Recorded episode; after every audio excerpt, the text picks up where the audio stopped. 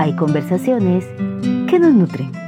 Las nuestras nos recuerdan que somos suficiente y acá para todos hay. ¿Qué entendemos por amor? La palabra amor está tan manoseada, mercadeada y malinterpretada que hoy queremos hablar de ella, porque consideramos que podemos dar claridad en algunos aspectos con respecto a su significado. ¿Insinúa usted, Milagro, que somos presas del marketing que nos manipula? Cayendo en la estafa más maléfica que es que creer en el amor tiene una etiqueta con precio. ¡Cachín, cachín! Pues tiene toda la razón. Además, la familia, la sociedad nos presiona por un lado y por otro, el entorno cultural Pongan el nombre que quiera, hogar, oficina, país. Nos enseña un paradigma sobre lo que es el amor.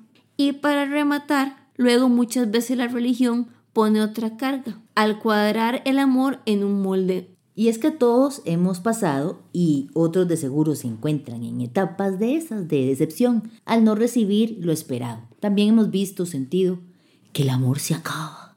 Porque hemos pensado así, y aquí voy a citar algunas. Si me da lo que quiero, me ama. Pero yo me pregunto, ¿sabemos lo que queremos? Si me soporta, me ama. Y yo me pregunto, ¿por qué hay que soportarnos? ¿Acaso no se truncaría una oportunidad de mejora para nosotros si la gente nos soporta? ¿Qué estaríamos nosotros dispuestos a soportar? Si viaja para verme, me ama. Usted viajaría por esa persona. Si me compra X cosa es porque me ama. ¿Estoy yo en capacidad de dar lo que exijo? Si me lleva a X lugar, me ama. ¿Podría llevar yo a quien amo a donde sueña con ir? Esta está súper romantizada. Es más, la hemos escuchado un millón de veces. Si sabe mi sabor favorito de helado, me ama. Se lo hemos dicho. Sabemos si también esa persona tiene un sabor preferido. Eso realmente es importante. Cantrenos, yo conozco mucha gente desleal que sabe el sabor de helado preferido de todos sus amigos.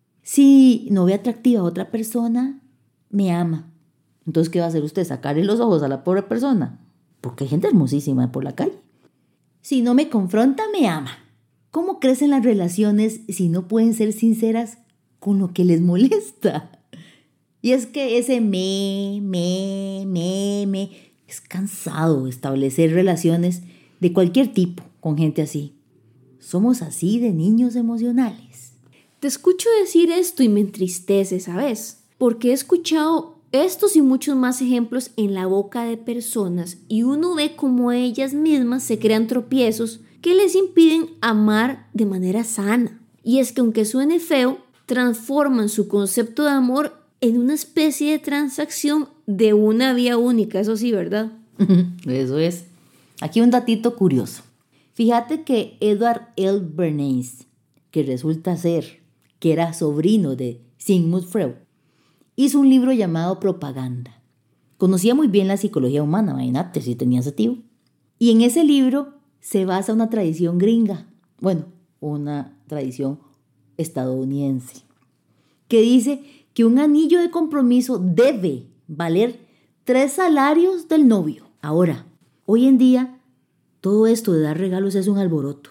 Ese amor es como el queso, el que se expresa con, esa necesidad que tengo que dar un regalo, porque crea una expectativa agotadora e irreal en algunas personas.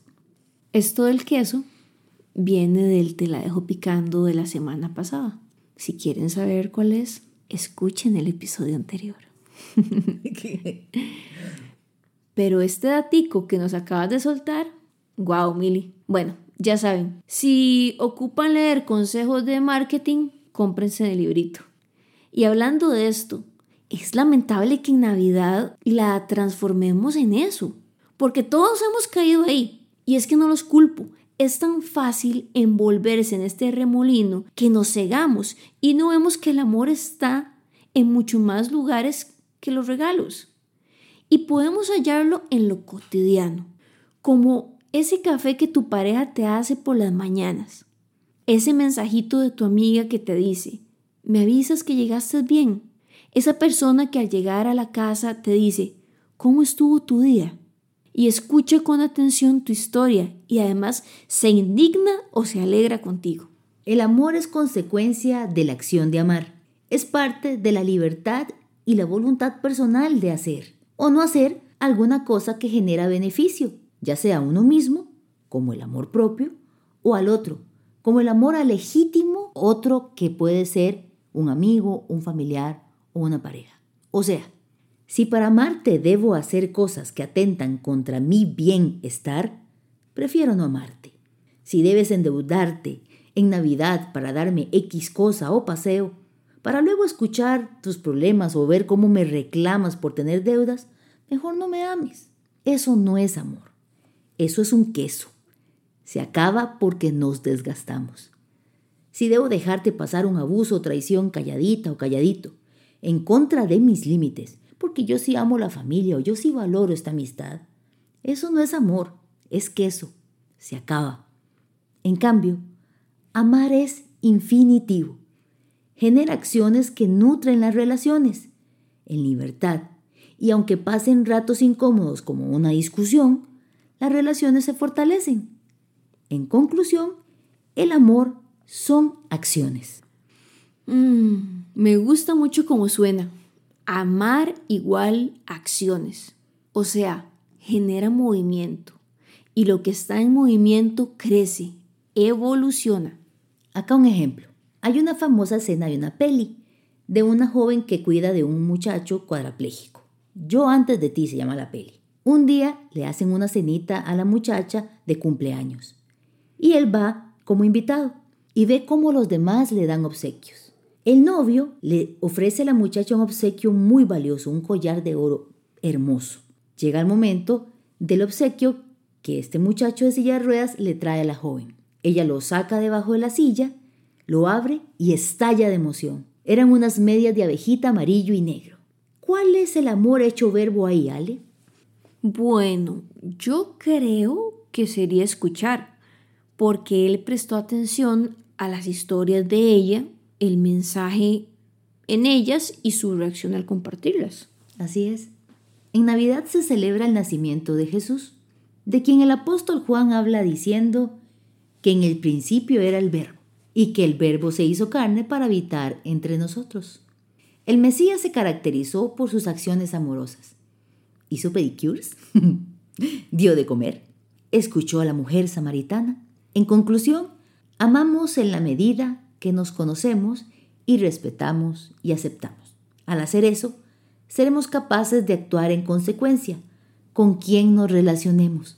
Punto y aparte si nos dan y damos algo material o no. Amar a veces es decir no, a veces es escuchar, otras veces es alejarme, otras es dejar ir. Amar es verbo y así siempre será infinito. Activen su modo búsqueda de acciones de amor y si quieren compartirlas con nosotras, lo pueden hacer en nuestras redes. Feliz jueves. Bye. Hasta la próxima.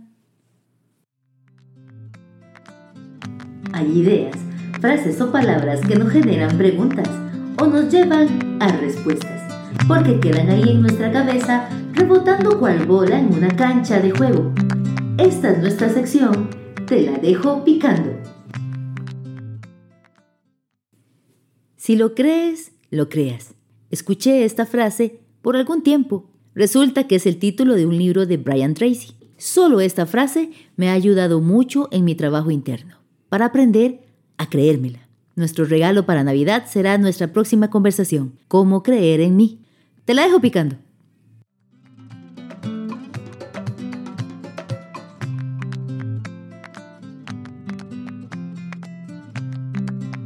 Gracias por acompañarnos.